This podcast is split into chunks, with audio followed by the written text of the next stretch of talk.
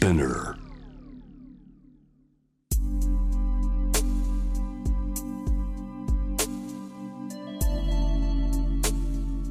眠らない街六本木。高層ビルの一室に現れる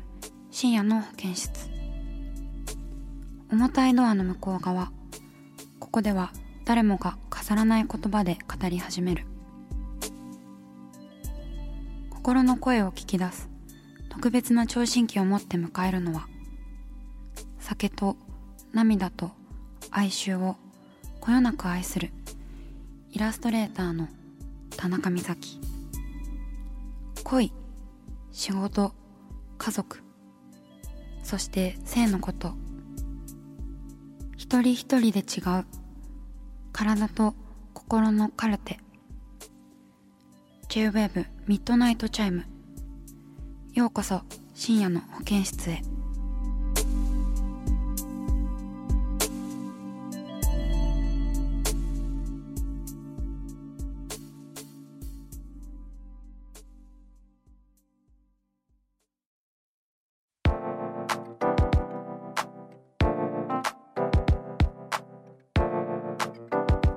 田中美咲がお送りしています。深夜の保健室ミッドナイトチャイム。今夜最初のメールです。ラジオネーム黒い猫さん29歳男性の方です。マッチングアプリで出会った女性と何度もデートをしたり一度エッチしたこともあります。付き合ってほしいと言ったら元彼のことがまだ好きで付き合えないと言われてしまいました。彼女は元彼とまだ同棲しているのですが喧嘩になると罵倒されたり暴力を振るわれたりして泣きながら電話してきたこともありました。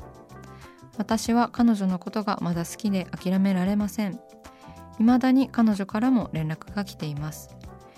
いいように使われているのかもしれないのですがそれでも好きです。無理してでも諦めた方がいいのでしょうか。一人だと自分を責めたりして塞ぎ込んでしまうのでメールしました。とのことです。えー、黒い猫さんメッセージありがとうございます。ねあの、こう同棲してる人と喧嘩になったりとか罵倒されたりとかって書いてあるんですけれどもあのそれは本当に危ないというか大変なことなので結構 SOS でこう電話したりとかマッチングアプリをその彼女が使っているっていう可能性もあるのですごく深刻な状況であるのだったらしかるべきところにあの連絡を相談窓口とかに一緒に行ってもいいしなんかこう女性同士の方が話しやすかったら女友達と一緒に相談に乗ってあげたりとかなんかそういうところからっていう感じですよね。やっぱり好きな女性のなんか精神状態とかが安定してからとかそのなんだろう今の状況を改善してからじゃないとやっぱり恋愛どころではないというかうんうん。まあ本当にまずはなんか今の状況をどうにか助けてあげたいっていうところではありますよね。うんうん。なんかそれからじゃないとやっぱり付き合うっていうことは難しいんじゃないかな。うん。一人だとね自分を責めたりして塞ぎ込んでしまうということなんですけれどもあの彼女の相談に乗ってあげたりとかなんかできることをしていくっていう感じでしょうかね。その彼女のことが好きだったらこうなおさらなんかこうなんでしょうね。恋人としてみたいなのではなくこう一人間同士としてなんか安全な安心できる場所にこういさせてあげたいって好きな人ならね恋人じゃなくてもそう思うしそうでその彼女の方も黒い猫さんをこう頼っているということなので是非あの付き合えなくてもあのそのまま相談に乗ってあげてほしいなって思います。うん、その女性が安心して過ごせる日々を迎えられたらいいなっていうふうに私は思います。うん、それからかな恋愛のことを考えられるのはって思いますね。うん、黒い猫さんメッセージありがとうございます。そう黒い猫さんもあの話を聞いたりするの結構ね好きな人だからダメージを受けたりとか辛いかもしれないけれどもなんとかいい方向に進むといいですよね。では続いてのメールに行きたいと思います。ラジオネームたらこおむすびさん東京都の方です。こんばんは高3の女子です。春休みに親友と卒業旅行を計画しているのですがどこかおすすめはありますか？コロナ禍だしお金もないので近場にしようとは言っているのですが友達と泊まりがけで旅行するのは初めてで今からとてもワクワクしています。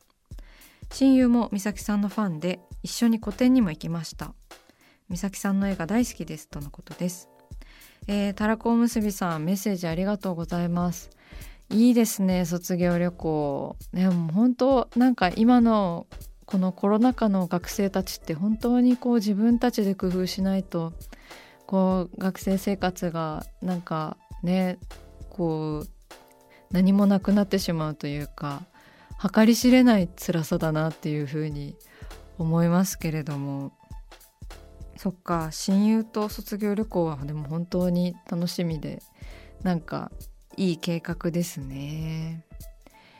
そうしかもねコロナ禍だしお金もないので近場にしようということで東京都から近いっていう感じですよね。そしたら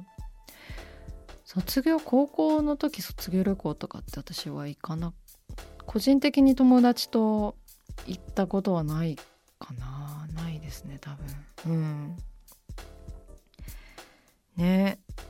そうどうしようか。そしてなんか私の絵が好きな友達ということで一緒にね個展に来てくださってありがとうございますね。そう結構ね高校生の子たちとかも来てくれてなんかありがたいんですよ。本当になんかみんなすごい素敵で可愛くて。私の絵が好きってことは多分なんかこうなんだろうね。多分ちょっとやそんじょそこらのものじゃ満足しないと思うんですよ。だからなんか意外とこう熱海とか行ってみるの楽しいんじゃないかなっていうふうに思います。熱海のねなんだろうなこうバブルの時に作ったであろうむちゃくちゃな建築の建物とか今じゃ絶対作れないだろうなっていうあの建物であったりとかなんかやっぱりこうコロナ禍でこうあまりこう外へね外食とか人と関わることがなかなか難しいと思うのでなんか面白いホテルを選ぶみたいななんかその面白い建物の中にずっと入れちゃうみたいなことは結構おすすめかな私旅行してなんか宿でずっとなんかゆっくりしてるっていうのもめっちゃ好きなんですよ。うんうん、ちょっとねなんか物足りない方は物足りないかもしれないんですけどなんかホテル内が面白い建築であったりとかなんかそういう風なあの場所がいいんじゃないかなっていう風に思います。私はねあの熱海ではすごいベタなんですけど鳩屋ホテルっていうところに一回泊まったことがありましてすごいね面白いくてもうホテルの中探索してるだけで超面白かったんですよね。そう今コロナ禍でねなんかどういう営業形態になってるのかとか私あのわからないんですけどあの私一回熱海行って新幹線ですぐ着くしあのすごくおすすめです。うん。是非なんか私の絵が好きな方はきっと熱海とか好きなんじゃないかなと思って熱海をおすすめします。たらこおむすびさんメッセージありがとうございます。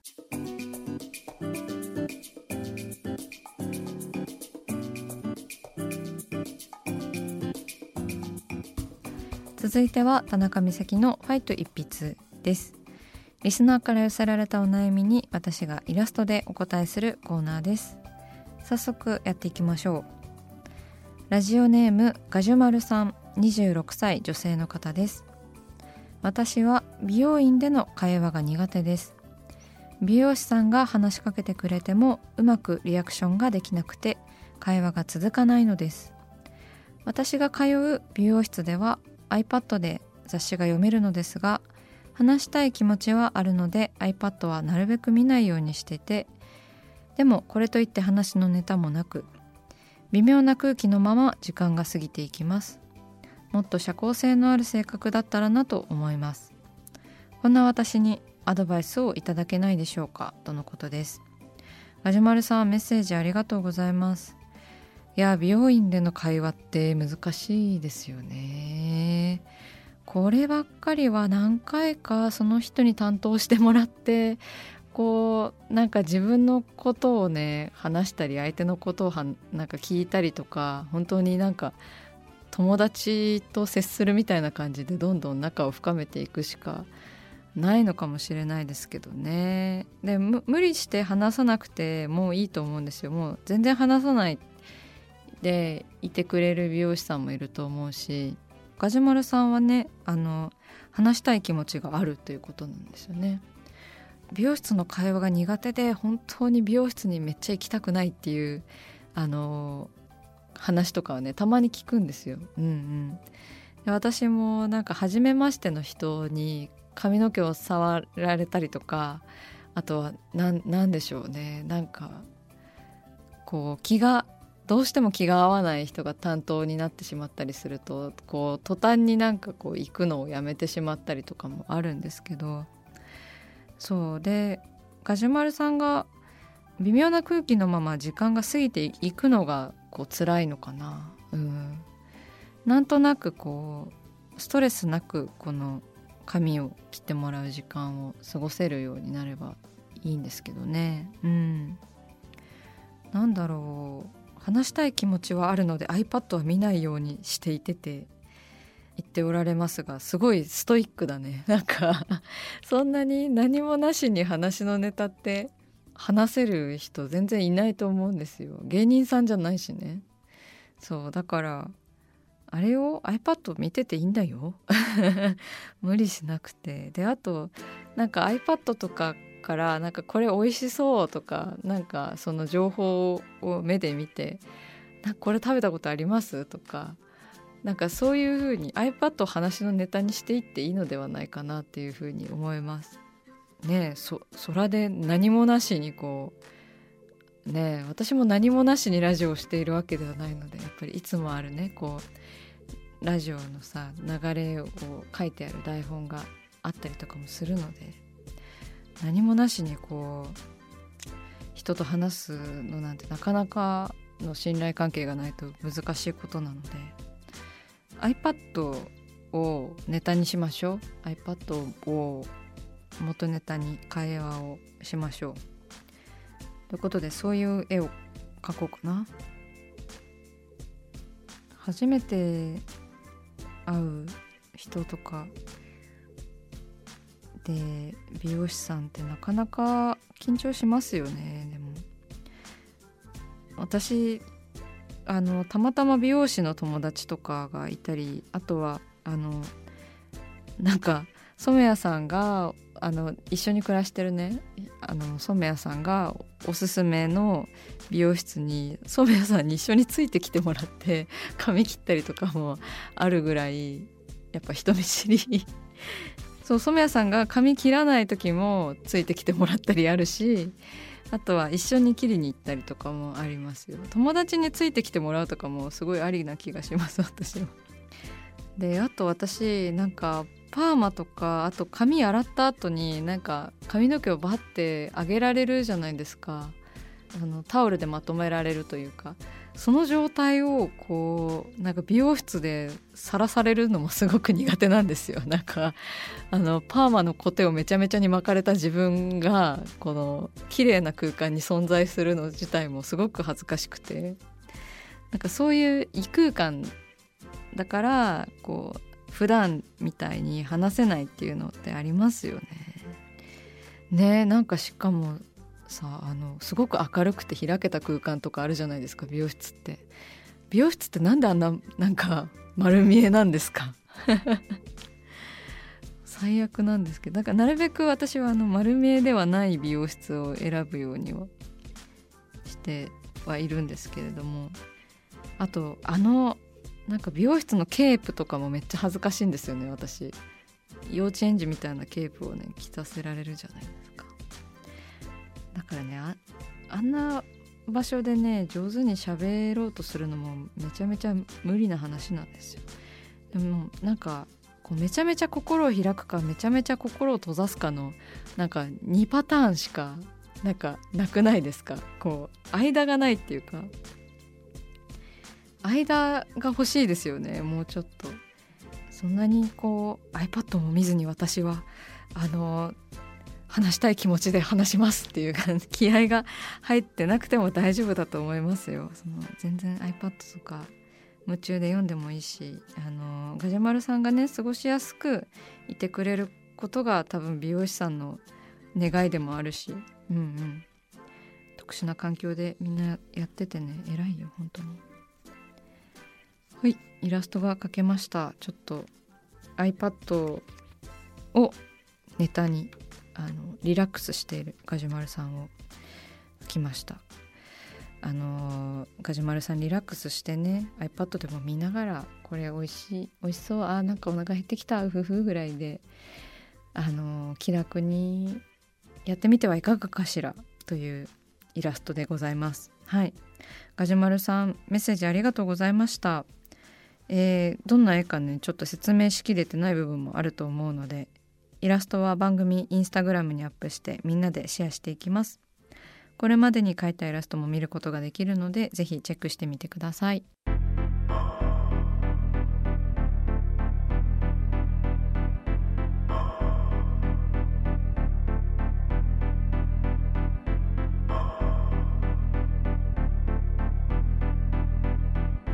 中だから話せる体のこと心のこと。J-WEB ミッドナイトチャイム。公式サイトとインスタグラムは24時間オープンしています。あなたの悩み番組へのメッセージお寄せください。来週もイラストレーターの田中美咲が深夜の保健室でお待ちしています。キャリコン編集長通信仕事と人生の話をゆるゆるとパワードバイミモレ。このポッドキャストではミモレ編集長の河原咲子が時には一人で時にはゲストをお招きしキャリアコンサルタントの資格を生かして仕事と人生そして職業キャリアだけじゃないライフキャリアの話を誰にでもわかりやすくゆるゆるとお話します。毎週金曜日に新しいエピソードを配信中です。ぜひ一度聞いてみてください。